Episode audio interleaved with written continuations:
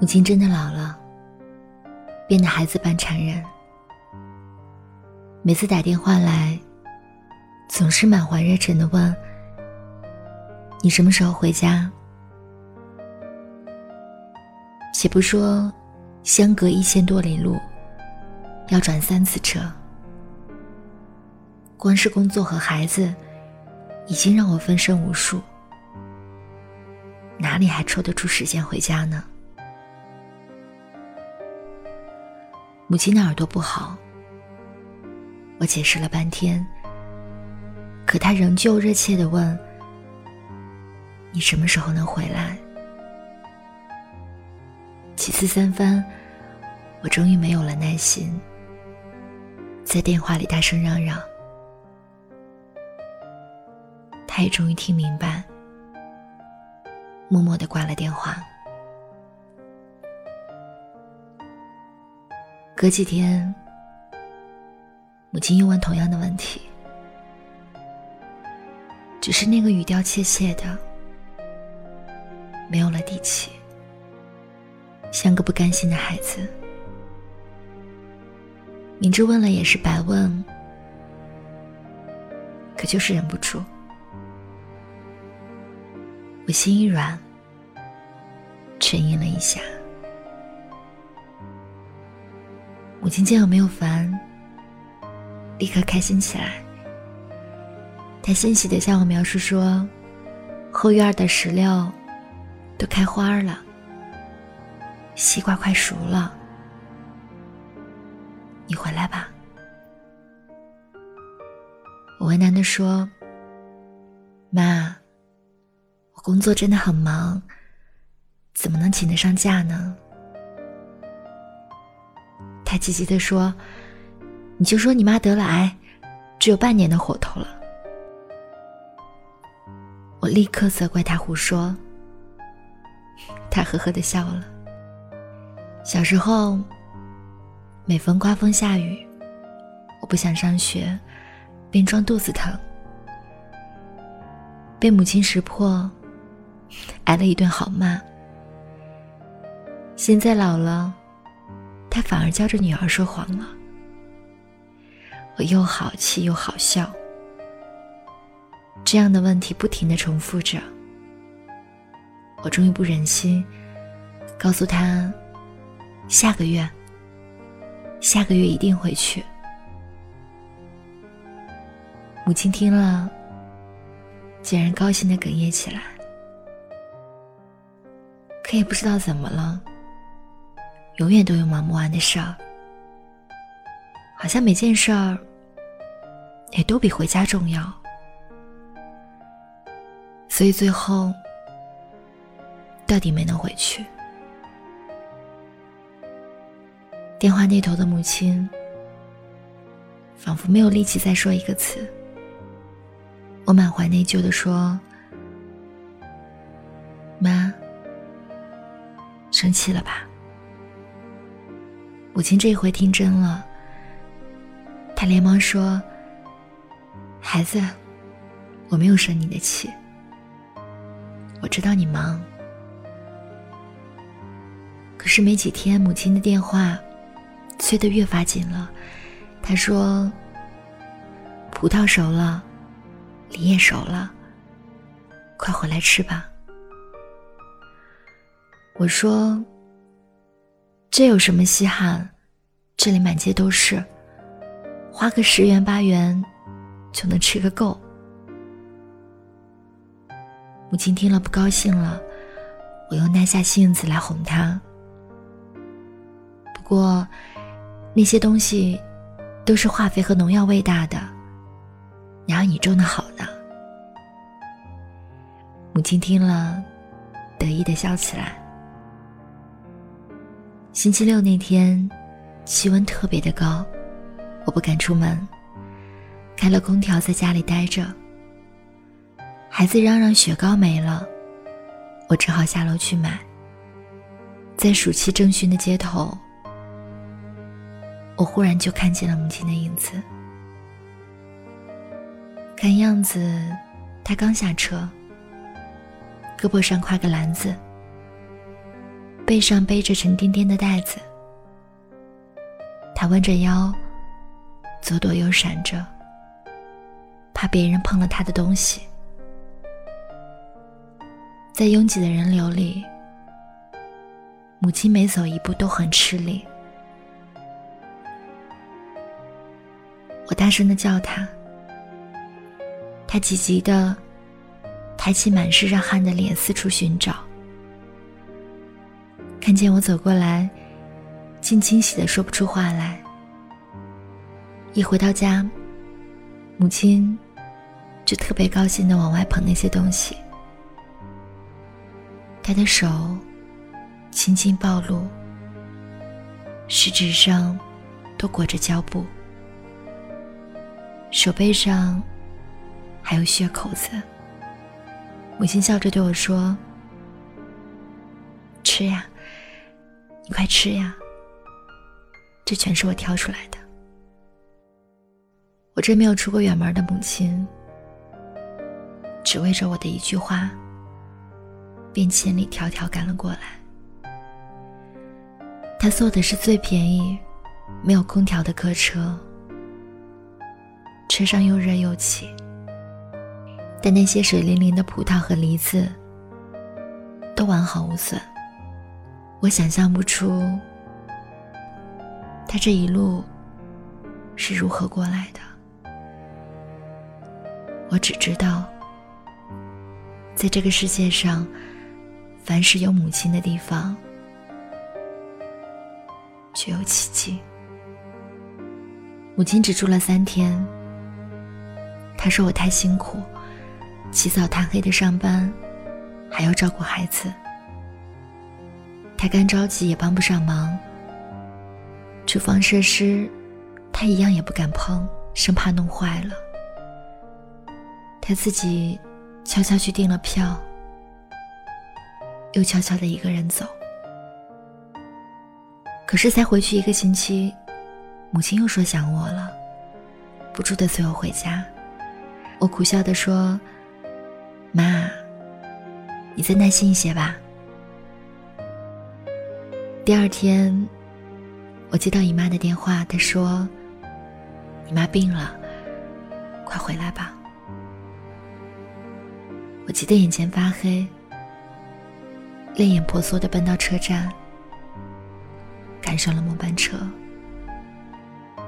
一路上，我心里默默的祈祷，我希望这是母亲骗我的。我希望他好好的，我愿意听他的唠叨，愿意吃光他给我做的所有的饭菜，愿意经常抽空来看他。此时我才知道，人即使活到八十岁，也是需要母亲的。车子终于到了村口，母亲小跑着过来，满脸的笑。我抱住她，又想哭，又想笑，责怪道：“你说你说什么不好，偏说自己有病，亏你想得出来。”可是受了责备的母亲仍然无限的欢喜。只是想看到我。母亲乐呵呵的忙进忙出，摆了一桌子好吃的东西，等着我的夸奖。我毫不留情的批评他说：“红豆粥煮糊了，水煎包子的皮太厚了，卤肉味道也太咸了。”母亲的笑容顿时变得尴尬。他无奈的搔着头，我心里暗暗的笑。我知道，一旦我说什么东西好吃，母亲非得逼我吃一大堆，走的时候还要带上。就这样，我被他喂得肥肥白白的，怎么都瘦不下去。而且，不贬低他。我怎么有机会占领灶台呢？我给母亲做饭，跟她聊天。母亲长时间的凝视着我，眼睛露出无比的疼爱。无论我说什么，她都虔诚的半张着嘴，侧着耳朵凝神的听。就连午睡，他也坐在床边笑眯眯的看着我。我说：“既然这么疼我，为什么不跟着我住呢？”他说：“住不惯城里，没待几天，我就急着要回去。母亲苦苦央求我再住一天。他说，今早已经托人去城里买菜了，一会儿准能回来。他一定要好好的给我做顿饭。县城离这儿九十多里路。”母亲要把所有她认为好吃的东西都弄回来，让我吃下去了，她才能安心。从姨妈家回来的时候，母亲精心准备的菜肴，终于端上了桌。我不禁惊异，鱼鳞没有刮净，鸡块上是细密的鸡毛，香油金针菇。竟然有头发丝儿，无论是荤的还是素的，都让人无法下筷。母亲年轻的时候那么爱干净，如今老了，竟邋遢的这样。母亲见我挑来挑去就是不吃，她心疼的妥协了，送我去坐了一班车。天很黑。母亲挽着我的胳膊，她说：“你走不惯乡下的路。”她陪我上了车，不住的嘱咐东，嘱咐西。车子都开了，才骑着下去，一脚却被车门夹住，险些摔倒。我哽咽着。还在车窗上大叫：“妈，妈，你小心些。”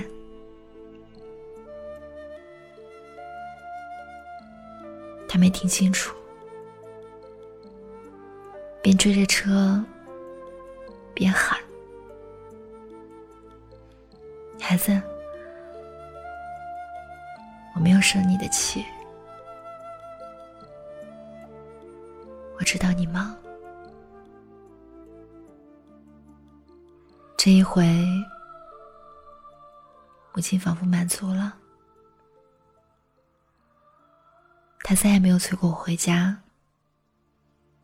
只是不断的对我说些开心的事儿。家里添了一只很乖的小牛犊，明年开春儿，他说。他要在院子里种好多的花儿。听着听着，我的心也得到一片温暖。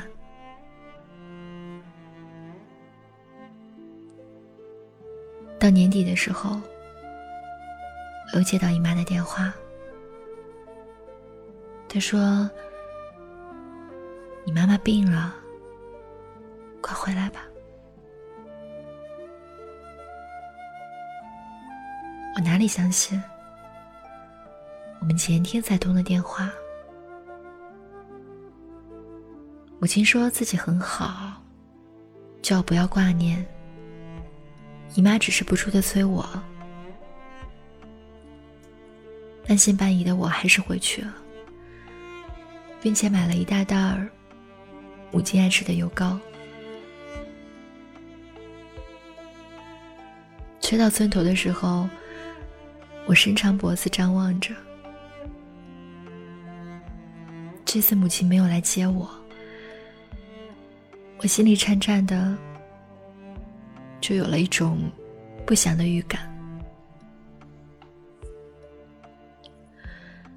姨妈告诉我说，给我打电话的时候，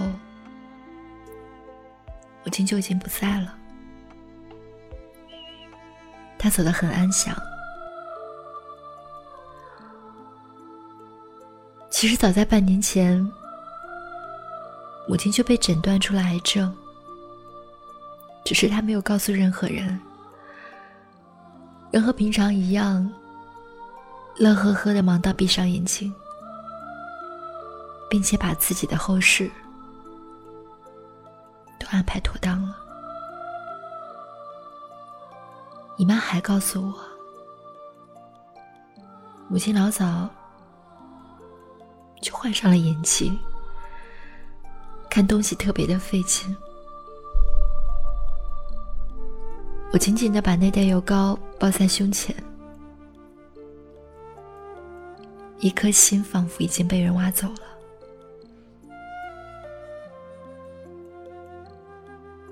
我这才知道，原来母亲知道自己剩下的日子不多了，所以才不住的打电话叫我回家。他想再多看我几眼，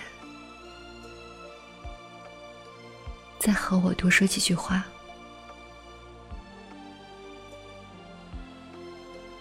原来，我挑剔着不肯下筷的饭菜，是他在视力模糊的情况下做的。我是多么的粗心！我走的那个晚上，他一个人是如何摸索到家？他跌倒了没有？我永远都无从知道。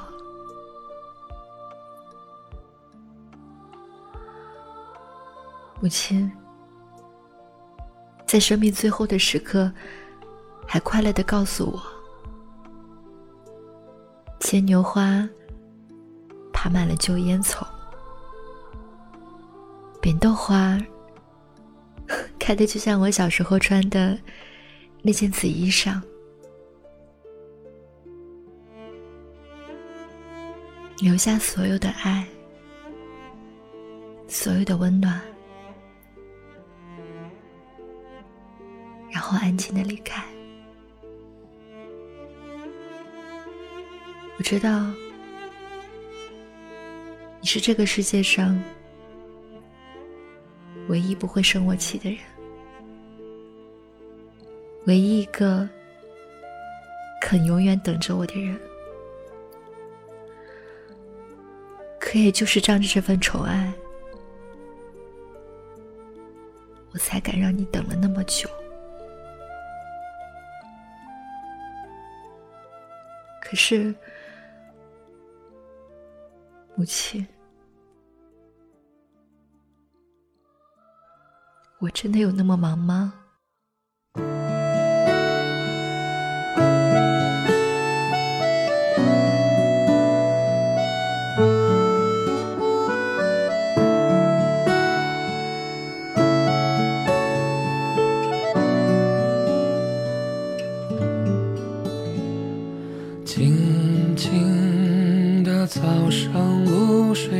悄趴在树叶的上面，远方的妈妈，你可知道我对你的思念？回想这么多年，一个人在外边，冷暖都放在我心间。爱是一根长长的线。这一边